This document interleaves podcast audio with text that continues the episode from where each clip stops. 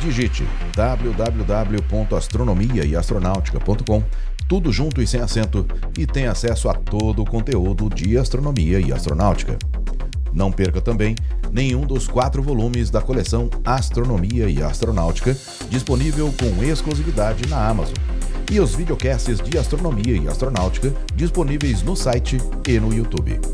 Siga-nos também no Instagram. Os links estão na descrição desse episódio.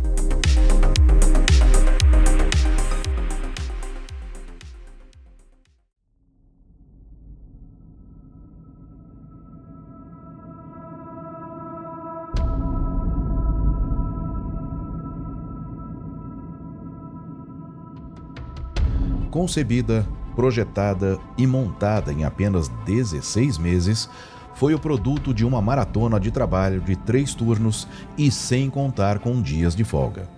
Ela foi a Salyut 1, a primeira estação espacial do mundo. Olá, eu sou Floresberto, apresentador do podcast Astronomia e Astronáutica, e vou levar você nessa viagem.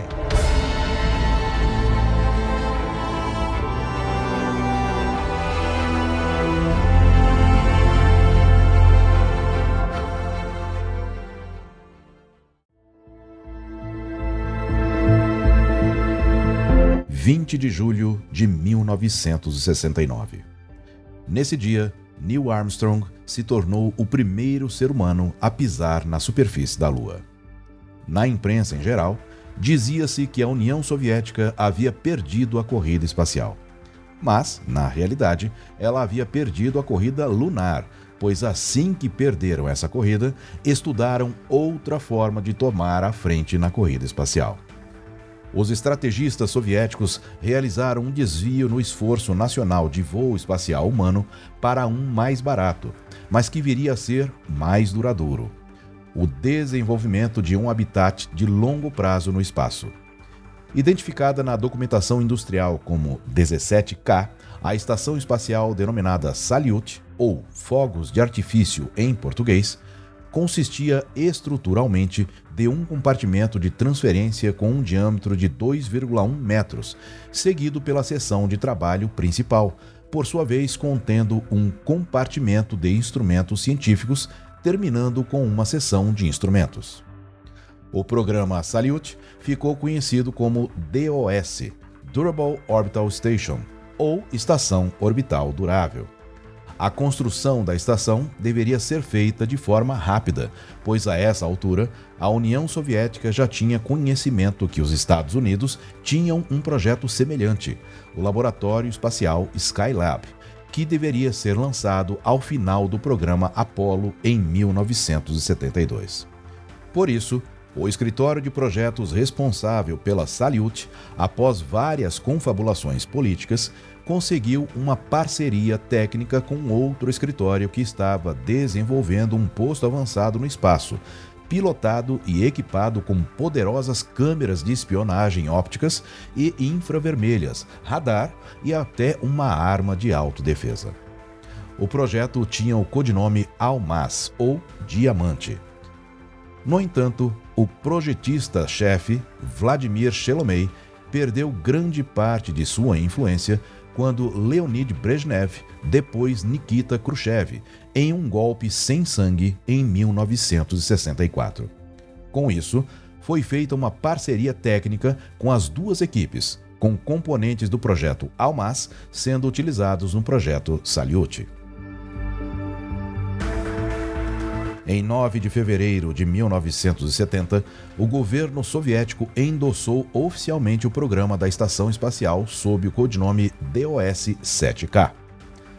Com as aplicações militares tomadas pelo projeto Almaz, coube à Academia Soviética de Ciências formular um conjunto de aplicações civis para o projeto DOS.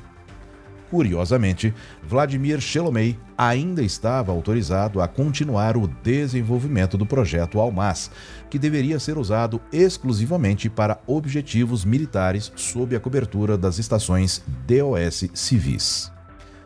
Como resultado, agora a União Soviética tinha não um, mas dois programas de estações espaciais em andamento. Enquanto isso, a Academia de Ciências continuava discutindo com o que seria equipada a Salyut. Entre as ideias estava a instalação de uma antena parabólica de 15 metros, provavelmente para experimentos de radioastronomia. Outra possibilidade analisada foi a de instalar grandes telescópios ópticos de um metro e meio de diâmetro. Enfim, no final do inverno de 1970, o projeto detalhado do complexo DOS-7K estava pronto com sua defesa final conduzida na reunião do Conselho de Projetistas-Chefes em 27 de fevereiro. A partir de então, o projeto Salyut se tornou o novo centro para o esforço de voo espacial humano soviético. Em setembro de 1970, as autoridades estavam visando o lançamento da estação já em janeiro de 1971. Em novembro de 1970, o chefe do escritório de design da Salyut, Vassily Mishin, visitou a fábrica para ver a estação DOS em montagem final. Depois de vários atrasos, a versão de voo da estação foi finalmente concluída no final de 1970 e imediatamente foram realizados testes integrados. Nessa época, o lançamento da primeira estação e sua primeira tripulação estava planejado para março de 1971. No entanto, a estação foi entregue ao local de lançamento em Tiuratã em março de 1971 ainda precisando de um processamento final.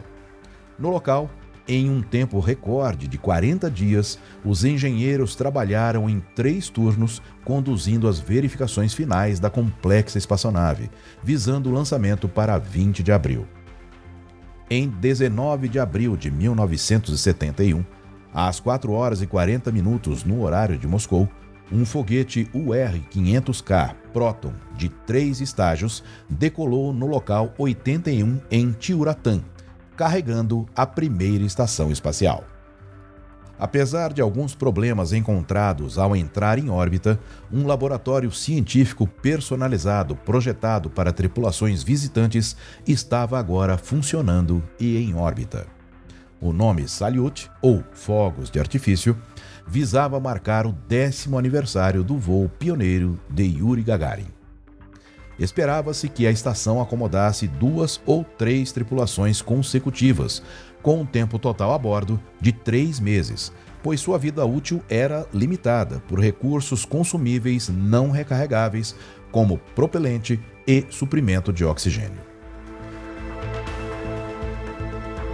No próximo episódio, você vai ouvir sobre os problemas enfrentados pelas primeiras tripulações enviadas para a Salyut 1.